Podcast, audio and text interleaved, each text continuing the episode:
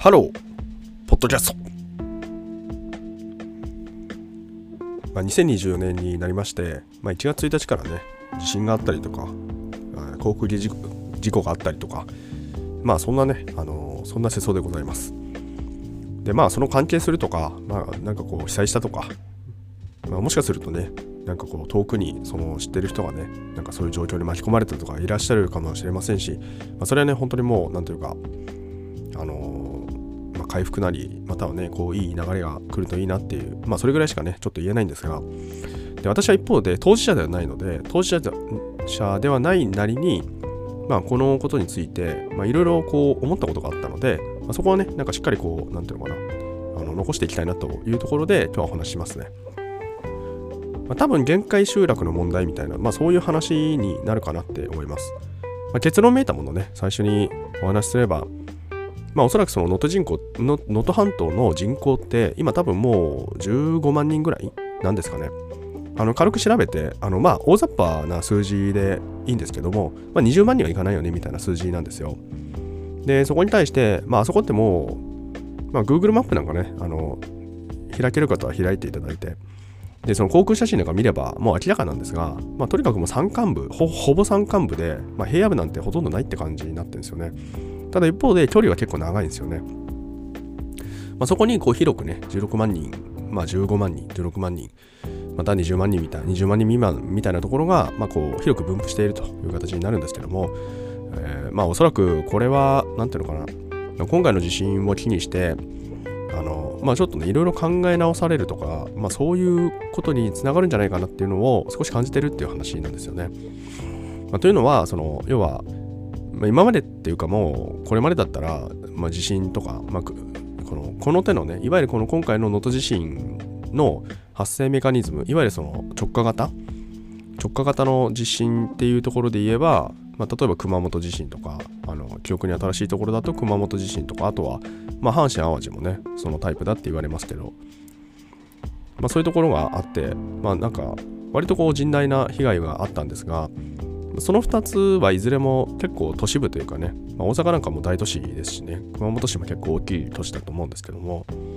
まあ、そこと比較すると、まあ、全然人口密度、まあ、人口の総量から言っても密度から言っても、まあ、はるかに違うわけなんですよね。まあ、っていった時にそれまではね、まあ、復興とか復旧とかって普通に行われていたというかでそれはそのみんなで頑張ろうよみたいな形になるというかね。で特にまあその別の地震のタイプは違うところで言えば東日本大震災なんかまあまさにもうあれは巨巨額というかね、まあ、凄まじいあの地震だったわけですけど、まあそこにもねその復興税みたいなものが設定される。つまり国っていうのはそのインフラを作るっていうのが一つの機能になっていて、まあ、徴税って形でそのお金を吸い上げて再配分って形で一つの手段としてインフラを提供するってことになってるので、まあ、それでねそこでその徴税っていうところにそのまあ、加算が増えたと。まあ、確かね、311きっかけだったと思うんですけど、まあ、みたいな感じで、なんていうかな、やっぱりこう復興しようよみたいな話ってのは、なんか普通にね、受け入れられてるなって思うんですよね、現状はね。ただ今回のその能登地震に関しては、これはそのまんま行くのか行かないのか。で、僕の予想なんですけども、結構行かないんじゃないのかなって思ってるって話なんですよね。で、これはね、なんかこう、お気持ち主義的な人からすると、なんか失礼、なんか、なんて失礼なこと言ってるんだみたいな感じで思われると思うんですよ。まあそれ分かってるんで、まあ、だからね、このボットキャストで やるんですけど、あの気持ちとしてはねいろんな地域があるとか多様性があるとか文化があるとかなんかまやっぱりこう残せるものは残すとかねそういうのは大事かなと思うんですがやっぱり僕はその対極感というかマクロというかね、まあ、そういうトレンドっていうのはやっぱりこう抑えなきゃいけないのかなって思う側なのでつまりザ・ビッグピクチャーに従ってディテールをどう考えるのかっていうところ。ボトムアップをしてはいけないとは言わないけどボトムアップ変調になってるとやっぱりなんかこういろいろ見失うんじゃないかなっていうのは僕の個人的な見立てなので、まあ、そこに従うならば人口超減超人口減少局面なわけですよね。最新の数字だとあの年間ねその生まれる人からあの亡くなる人差し引くとあの年間100万人にそろそろね近づいてるって話があるんですよね。出生数もねいよいよ70万人ってところで。で一方で亡くなる人は160万人でしたっけ？ちょっとね、正確な数字あれなんですけど、でこれね2015年ぐらいに総務省かなんかが予測してたデータがあって、まあ、僕ねちょうどそのこの人口問題に関心を抱いたのは2016年ぐらいだったんですけど。でその頃にね見た時にああなんかこういろんな予測があるんだなと思って見てて。まあでも人口って確実に減るんだなと思ってたんですがその頃に予測されたワーストケースとおそらく今歩んでるはずなんですよね。いくつかあったんですよ。楽観中立悲観みたいな。多分悲観をねまんま言ってったっていうのを確か記憶してるんですが。まあつまりそんだけ人が減ってるって話ですよね。で、そうすると、まあ、その、もう、なんていうのかなこ、ここに住む、住まないって言った時に、さっきのいわゆるその、インフラね、インフラってものを誰が作るのか、誰が提供するのかって言った時に、まあ今はね、その国ってものが一つそれを作るみたいなことが普通のコンセンサスとして行われてるわけなんですけど、おそらく国っていうところ、つまりその、全国津々浦々から徴税なりして、つまり全体で負担をして、そこに開発しましょうっていうのが、まあその国の本質だと思うんですけども、それを、今回ね、その、能登半島ってところに、その施すのかっていう問題っていうことですね。ちょっとなんかこう回りくどくなっちゃって恐縮なんですけども、うん、そう。で、それはね、その限界集落って話、最初にね、出しましたけど、キーワードとして出しましたけど、まあ正直、まだ16万人とか20万人とかいれば、限界集落とは呼び難いとは思うんですが、ただね、今回やっぱり、僕はね、そのちなみに、その石川県ってところは、実はちょっと住んだことがあるのと、あとその、能登半島も行ったことあるんですよ。だから、なんかその、なんていうのかな、ちょっとで、石川県も実はね、1年に1回ぐらい 通ってたりもしてた時期があって、もうコロナになってからね、ちょっと最後行けなく、なかなかね、こう行きづらくなっちゃったんですけども、まあだから結構なんていうのかな、自分自身は結構ゆかりを感じてるんですよ。まあ、っていうところがあるので、その、なんていうのかな、なんかそこら辺でこう、息巻いてる人を息巻いてる人ね、なんか行ったこともないのに息巻いてる人に比べたら、僕ははるかに当事者であるつもりでいますし、まあ、ただその代わり別に住んでるわけじゃないんで、それは外野っちゃ外野なんですけど、ただそこら辺の馬の骨とは僕は違うなって思ってる。まあ、だからね、ちょっと1月1日ってどんよりしたっていうのも、その個人的な感情ってところが大きいんですけども、あの、自信ないね、地域っていう風に僕もね、認識してたので、まあ余計にね、だから、ああ、こんな風になるんだなと思って、本当一寸先は闇だなって思ったんですけども、でそこのねその自分の経験から言うと能登半島って言ったんですけど奥能登の方は行ってないんですよ。今回ね壊滅的な被害を受けた珠洲市とかあの輪島市っていうなんかこう日本海側の都市があるんですけどもそれねその珠洲市ってところはねなんか人口人口1万2000人ぐらいでもうもはや65歳以上の高齢者が半分そのうちの半分を占めると、非常にこうなんていうかな市としても最小クラスだしあの高齢化率としてもなかなかやばいっていうところで結構ねなんかこう なんか非常にこう面白みのある都市なんですけどもまあ、そこがね、もうほぼ9割ぐらい壊滅してんじゃないかみたいな話になってて。でね、やっぱり僕はね、その、その、パパッと思いついたポイントなところは、未だに結構情報って入ってきてないなって感じてて、個人的にね。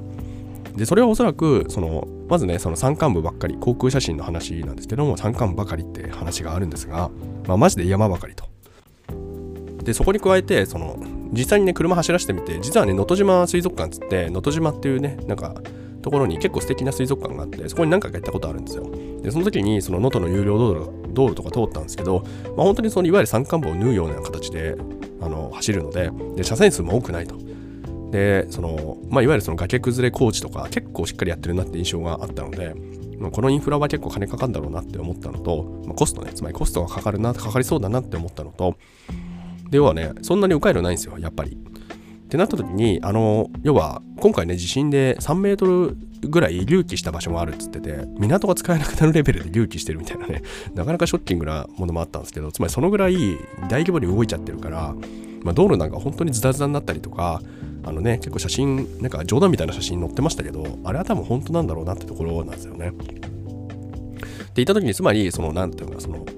迂回路もないし幹線道路に依存しまくってるからそいつがぶっ壊れると一気にアクセスが悪くなるって話でで特にそのだからその物質が届かないとかなんかこう自衛隊員とか、まあ、いわゆるこう派遣する人増やせばいいじゃんみたいな話って論調ですげえ 軽くねなんかこう X とか 専門家でもない人たちがね本当になんかごちゃごちゃ言ってるのを見た時にいやそういうことじゃないんじゃないのって思うわけですよ。つまりそのあそこのね道路とかを見たことがあればまあ、あんだけズタズタになってるのとあんだけそもそも行きにくくなってるところにそんなにこう道路もねそんなに多くないってなった時にあこれは完全にもうスタックするだろうなと思って。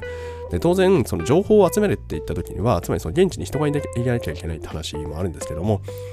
で、そこにね、かかつ、その、電気とかもね、実はあんまり来てなくて、で、通信機器も結構ね、途絶えてる。インターネット接続自体が途絶えてるみたいな情報もあるんですよね。って言った時に、つまり人がいたとしても、そこから情報を吸い上げて、情報を伝達するって言った時に、まあ、その、なんていうかな、災害救助してる人たちはおそらく無線とかね、様々な経路があると思うんで、それは別なんですけど、ただそのメディアとかで、メディアみたいな形になると、結構ね、こうインターネットで情報伝送したりとか、まあ、最近だと結構普通にね、やられてるような気もするので、そうするとなんていうかこう、昔ながらの なんかこう、ほら、カセットテープとかに撮って、それでね、なんかこう、データを持っていくとか、まあ、つまり運搬しなきゃいけないみたいな話も出てきたりすると、まあ、いよいよ、なんていうのかな、この、なかなかこう情報が出てこないというか、まあ、そういうことになるんだろうなっていうのは、もうその初日の時点で、なんかすごく思ったんですよ。でもそれはね、おそらく僕のなんかこう、勝手な想像ですけど、なんとなく合ってんじゃないのかなと思って。で、要はそんだけ、なんていうのかな、こう、人も物も、情報も、なんかこう、行き来しがたい状況になってて、で、かつ、もう、で、人口動態で見れば、もうほとんどね、その高齢者ってところで、これからなんていうかもう、この地域ってもう人口増える、そもそもないじゃないですか、理由が。今後ね、もし仮に復旧したとして、まあ復興したとしてね、復興ってものがあったとして、主要な幹線道路が復活し、で、人の行き来が自由に、とりあえずね、その都市間、都市間アクセスだけはできるようになり、で、その電線とかね、まあ、いわゆるそういうインフラも全部復活したとして、まあまあ日常生活送れるかもねってなった時に、まあ、そこにね、その戻るって選択肢をする人はもちろんいると思うんですけども、一定数ね。まあ、果たして、ただそれが、まずね、戻るっていう選択肢をしないって人たちがどれだけいるのかって話と、一方で新しく住もうって人たちがどれだけいるのかって話なんですよね。で、これはもう、なんていうのかな、これは想像の世界になりますけど、少なくとももう3、40代以下っていうのは絶対全員出てくるはずなんですよ。なぜなら、この群発地震って、あの、まだ収束してないわけですよね。まあもちろん収束する可能性もあるんですけども、現状はまだ、あのね、全く収束するところは見えてないわけで。まあ、昔なんかこう松代地震みたいなやつがあったみたいなんですけども、なんかその同じようなね、群発地震みたいなやつ、謎のやつ、5年ぐらい続いたって記録もあって、まあ、そのぐらい続くのか続かないのかもよくわかんないんですけども、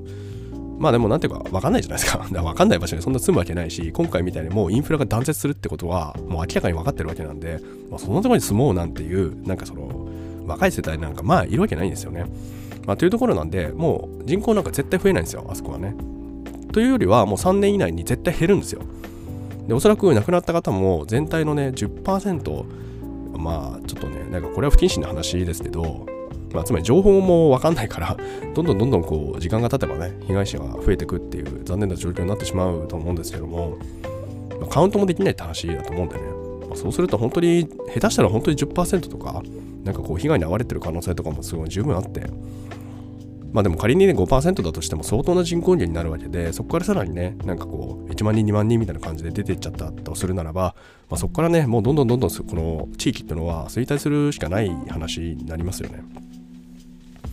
でそこに対してあとはその要はね山間部ばっかりを縫うような構造になってるのでつまり壊れちゃったら復旧しなきゃっていうところも何ていうかなかなり距離をねそのかつなんかこう結構ねしっかりとした工事もしつつその道を通さなきゃいけないって話になって、まあ、つまりインフラの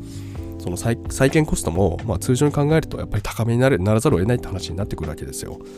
まあ、本当にねそれをなんかこうやるのかって話ですよね。まあ、というところなんであのちょっとね結論の方に戻っていくんですが、やっぱりそのなんか復興復興ってものを自然にこうやるみたいなことが今までありましたけどこの人口超減少局面において、まあ、特にねこの能登半島っていう、まあ、非常に何ていうのかなこの、うん、なかなか難しい地域でこういうことが起きてっていった時に果たしてどうどういうことが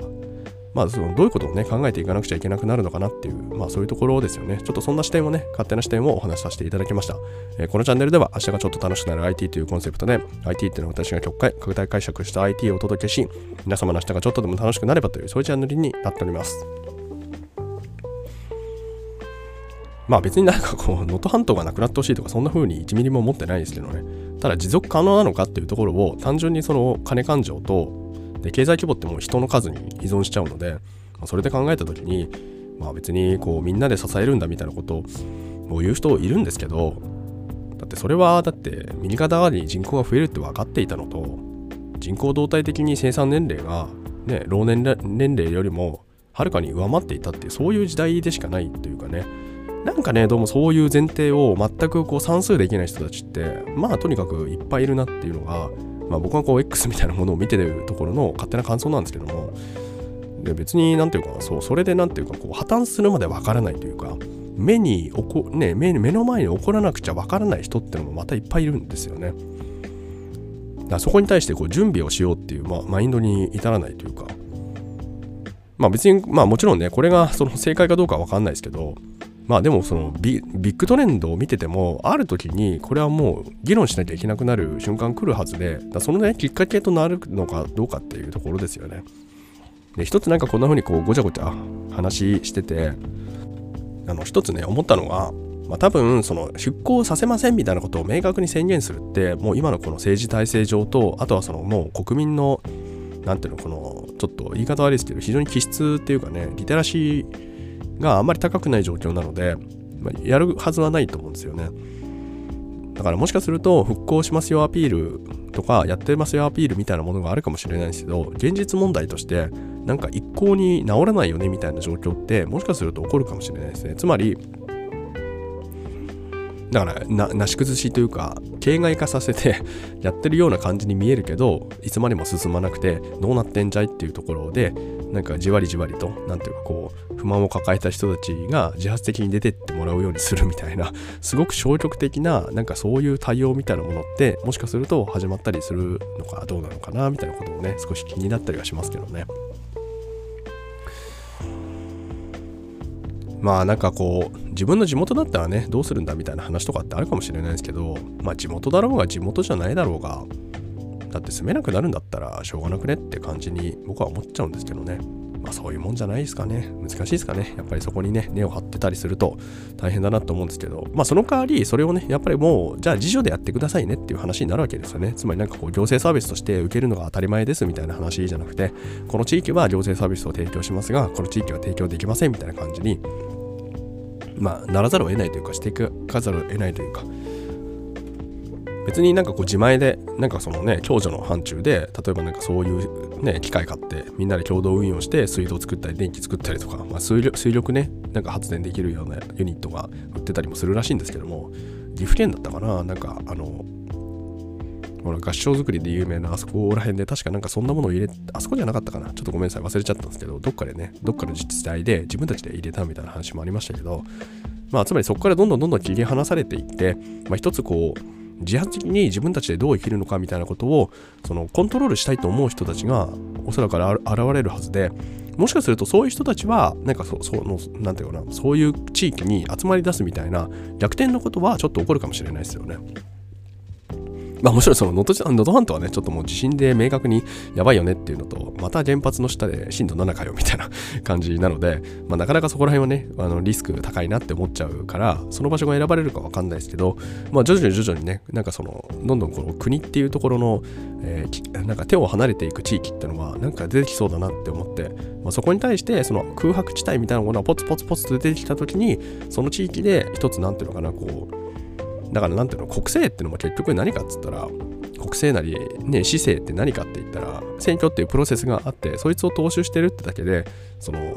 国ってものの影響力が及ばないような地域がもし出てくるんだとしたらつまりなんかこう違い法権というかねあの国ではあるけどなんかそのインフラ提供してませんよみたいなことの地域があるんだとしたら、まあ、その中でこう自発的に逆に言うとそういうものを不便に感じてる。つまりなんか徴税ファックっていうか なんか徴税の仕組みめっちゃいけてないよ。だってなんでお医者さんあんなにお金もらってんのみたいな話とか怒り出すね今機運とか高まってますけど、まあ、それって結局集めたところの再配分機能がうまく機能してないって話でそこに対する不満なわけじゃないですか、まあ、一つの表れって話ですけど。まあ、だったら、なんかその、もうちょっとね、その、日本語圏が通じるし、まあ、見慣れた土地なんだけど、自分たちでその代わり、なんかこう、なんていうの、自助っていう形で一つ、まあ、共和国みたいなね、わかんないけど。まあまあ、そんなようなね、こう、生き方ができるような場所が、逆説的に言えば、なんかこう、出てくる可能性もあるというかね、まあ、ちょっとこれはね、大変妄想ではあるんですけども、ただ自分たちで考えたい人たち、自分たちで考えていきたい人たちっていうのは、割と今ね、結構生きにくい世の中になってるような気もするので、まあ、もしかするとなんかそういう揺り戻しみたいなものもね、これはもう5年、10年、10年、20年の話ですけども、まあ、そういう方向性みたいなのも、なんかちょっと妄想してみるとね、面白いんじゃないかなっていう、そういう話でございました。それではね、皆様とまたお会いできる日を楽しみにしております。Have a nice day.